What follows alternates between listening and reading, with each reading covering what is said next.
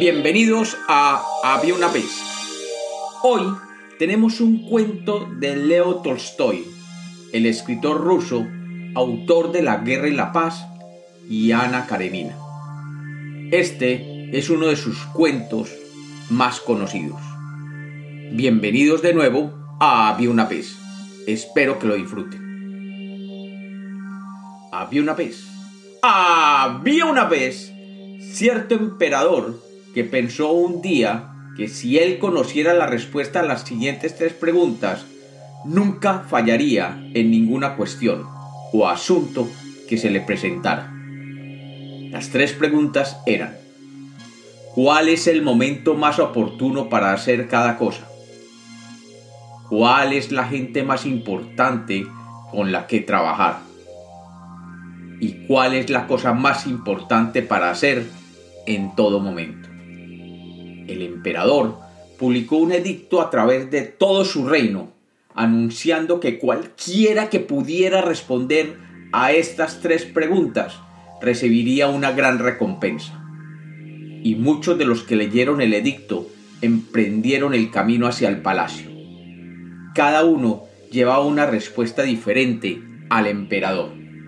Como respuesta a la primera pregunta, cuál es el momento más oportuno para hacer cada cosa. Una persona le aconsejó proyectar minuciosamente su tiempo, consagrando cada hora, cada día, cada mes y cada año a ciertas tareas y seguir el programa al pie de la letra. Solo de esta manera podría realizar cada cosa en su momento. Otra persona le dijo que era imposible planear de antemano y que el emperador debía desechar toda distracción inútil y permanecer atento a todo para saber qué hacer en todo momento.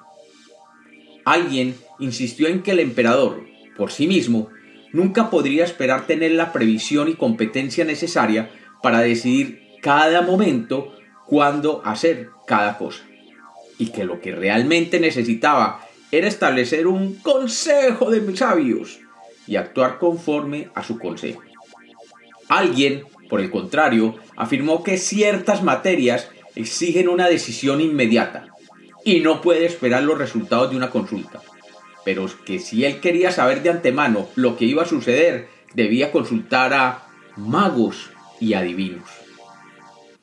La respuesta a la segunda pregunta, ¿cuál es la gente más importante con la que se debe trabajar?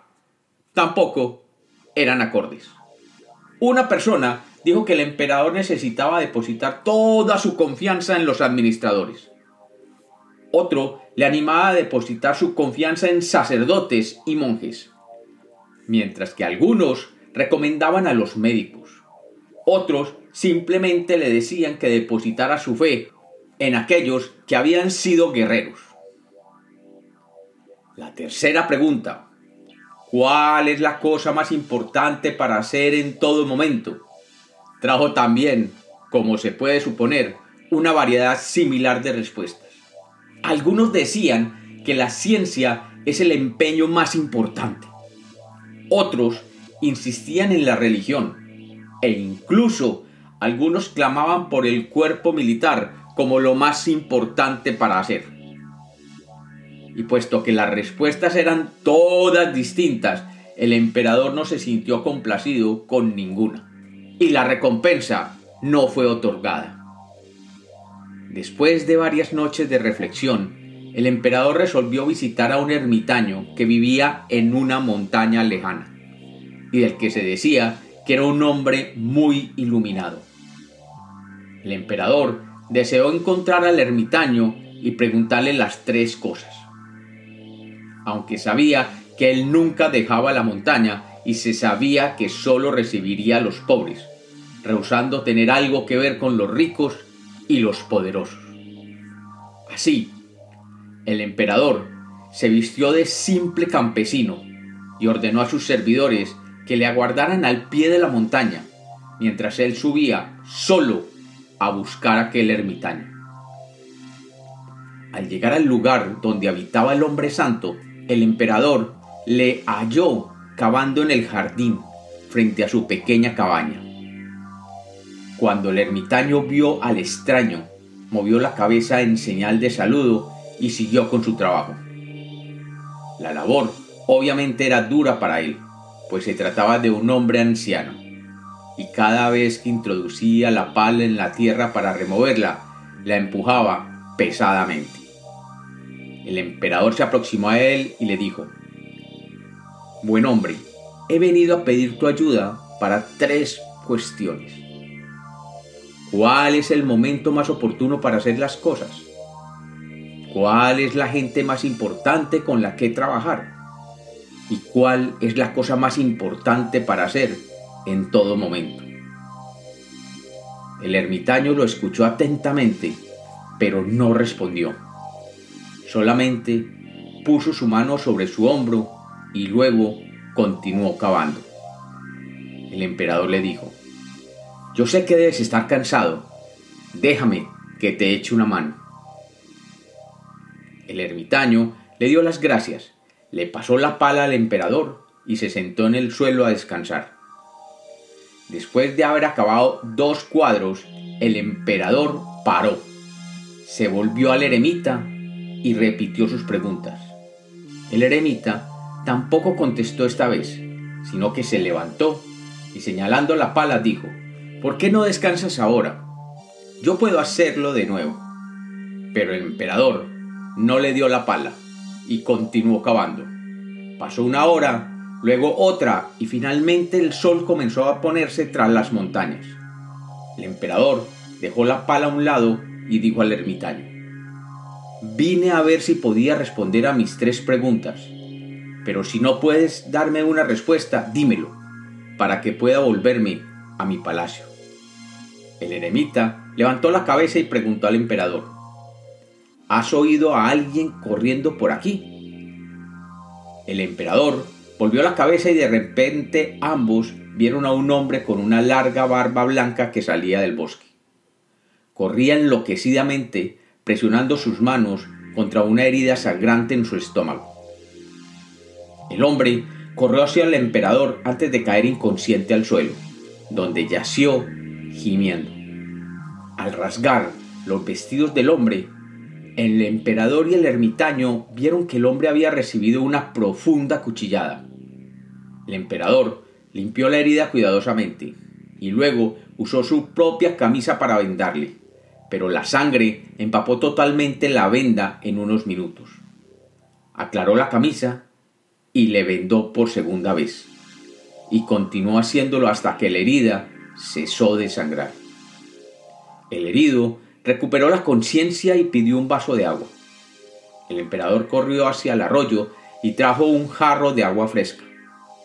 Mientras tanto, se había puesto el sol y el aire de la noche había comenzado a refrescar. El eremita ayudó al emperador a llevar al hombre hasta la cabaña, donde le acostaron sobre la cama del ermitaño. El hombre cerró los ojos y se quedó tranquilo. El emperador estaba rendido tras un largo día de subir la montaña y cavar en el jardín, y tras apoyarse contra la puerta se quedó dormido. Cuando despertó, el sol asomaba ya sobre las montañas. Durante un momento olvidó dónde estaba y lo que había venido a hacer. Miró hacia la cama y vio al herido, que también miraba confuso a su alrededor. Cuando vio al emperador, le miró fijamente y le dijo en un leve suspiro, Por favor, por favor, perdóneme. Pero, ¿qué has hecho tú para que yo deba perdonarte? preguntó el emperador. Tú no me conoces, Majestad, pero yo te conozco a ti. Yo era tu implacable enemigo y había jurado vengarme de ti, porque durante la pasada guerra tú mataste a mi hermano y embargaste mi propiedad. Cuando me informaron que ibas a venir solo a la montaña para ver al ermitaño, decidí sorprenderte en el camino de vuelta para matarte. Pero tras esperar largo rato sin ver signos de ti, dejé mi emboscada para salir a buscarte. Pero en lugar de dar contigo, topé con tus servidores y me reconocieron y me atraparon, haciéndome esta herida. Afortunadamente pude escapar y corrí hasta aquí. Si no te hubiera encontrado seguramente ahora estaría muerto. Yo había intentado matarte, pero en lugar de ello, tú has salvado mi vida. Me siento más avergonzado y agradecido de lo que mis palabras pudieran expresar. Si vivo, juro que seré tu servidor el resto de mi vida y ordenaré a mis hijos y a mis nietos que hagan lo mismo. Por favor, Majestad, concédeme tu perdón. El emperador se alegró muchísimo al ver que se había reconciliado fácilmente con su acérrimo enemigo, y no solo le perdonó, sino que le prometió devolverle su propiedad y enviarle a sus propios médicos y servidores para que le atendieran hasta que estuviera completamente restablecido. Tras ordenar a sus sirvientes que llevaran al hombre a su casa, el emperador volvió a ver al ermitaño. Antes de volver al palacio, el emperador quería repetir sus preguntas por última vez. Encontró al ermitaño sembrando el terreno que ambos habían cavado el día anterior. El ermitaño se incorporó y miró al emperador. Tus preguntas ya han sido contestadas. Pero, ¿cómo? preguntó el emperador, confuso.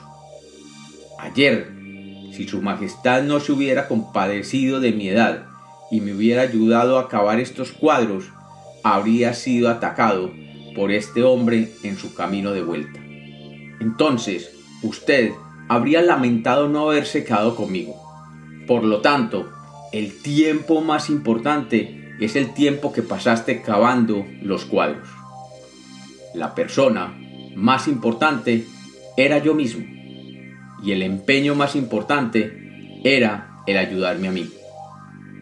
Más tarde, cuando el herido corría hacia aquí, el momento más oportuno fue el tiempo que pasaste curando su herida, porque si no le hubieras cuidado, habría muerto y habrías perdido la oportunidad de reconciliarte con él.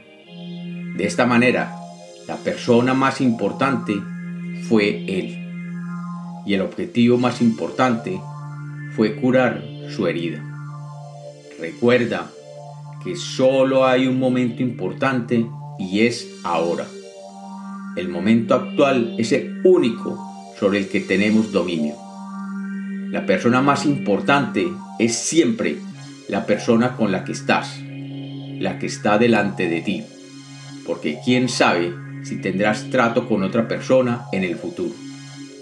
Y, finalmente, el propósito más importante es hacer que esa persona, la que está junto a ti, sea feliz, porque ella es el único propósito de tu vida. Y como los cuentos nacieron para ser contados, este es otro cuento de Había una vez.